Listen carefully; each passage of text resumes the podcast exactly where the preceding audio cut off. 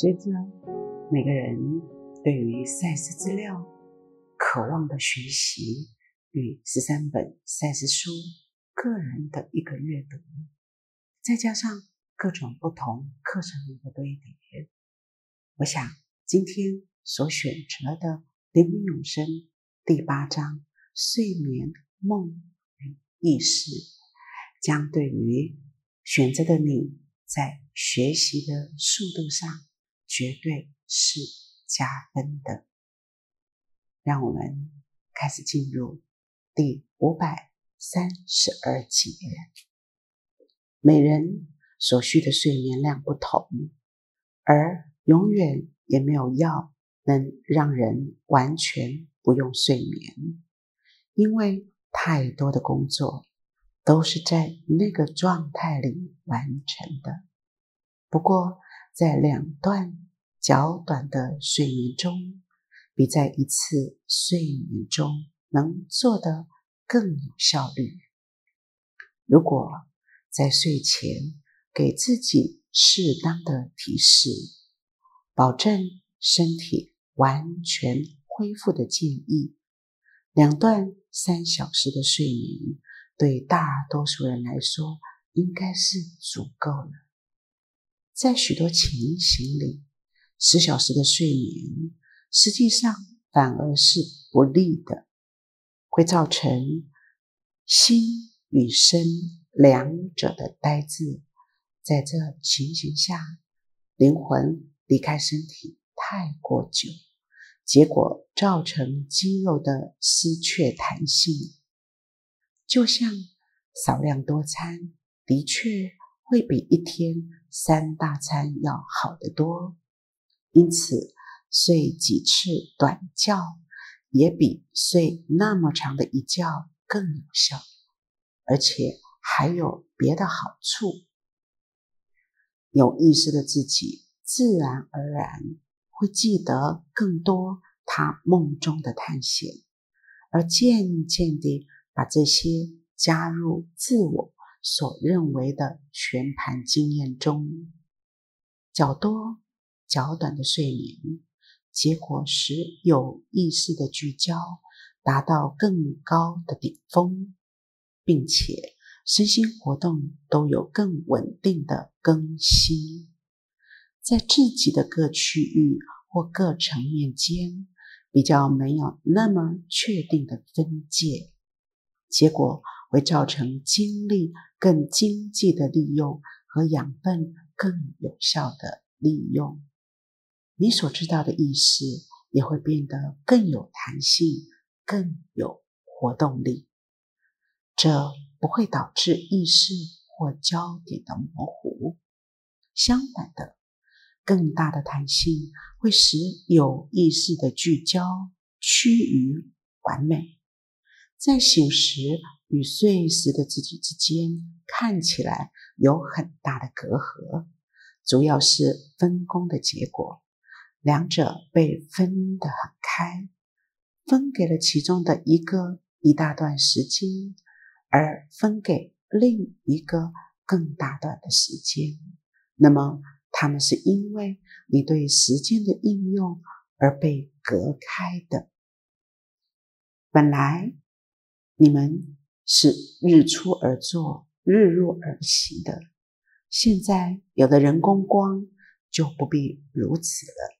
于是，你就可以从你的技术得到你目前没加以利用的机会。整天睡觉，整夜工作，却并非答案。那只是把你目前的习惯颠倒过来而已。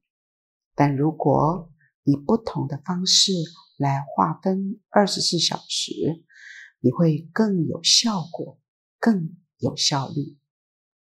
事实上，有许多种不同的办法，都比你们目前的要好。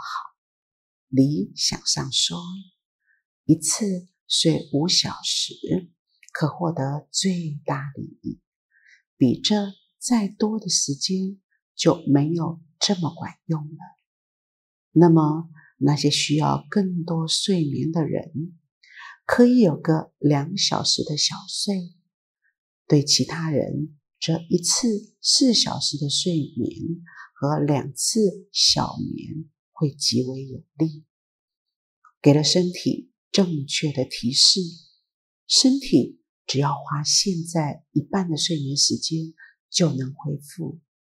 无论如何，活动八到十小时，比不动八到十小时能使身体振作和有效率的多。您以训练你的意识去遵循某些对他而言不一定是自然的模式。这些模式增强了醒时自己与睡时自己之间的陌生感。你到某种程度以暗示引导的身体，使他相信他必须一次睡足多少个小时。其他动物则累了就睡，而以自然多的方式醒过来。如果改变这些睡眠模式，你会保留更多对你的主观经验的记忆，你的身体会更健康。照锁定的小睡模式，一共睡六到八小时就够了。如果不是一次睡太长的话，即使那些现在以为他们需要更多睡眠的人，都会发现他们其实并不需要。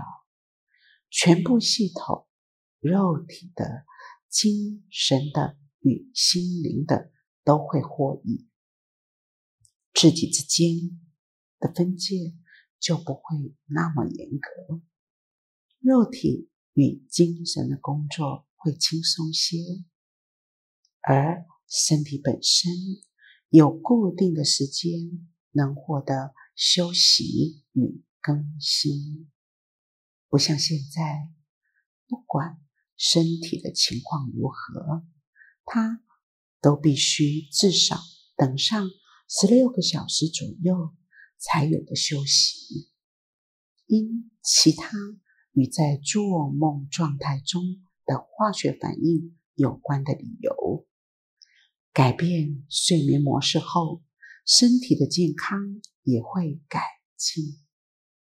这特定的时间表对患有精神分裂症的人会有帮助。一般而言，对有沮丧问题的人或那些精神不安定的人也有帮助。你的时间观念。也会比较不那么强烈和失败，创造力会加快。许多人都有的失眠问题也大半会克服，因为他们害怕的常常是在那段长时间里，他们所认为的意识似乎被消灭。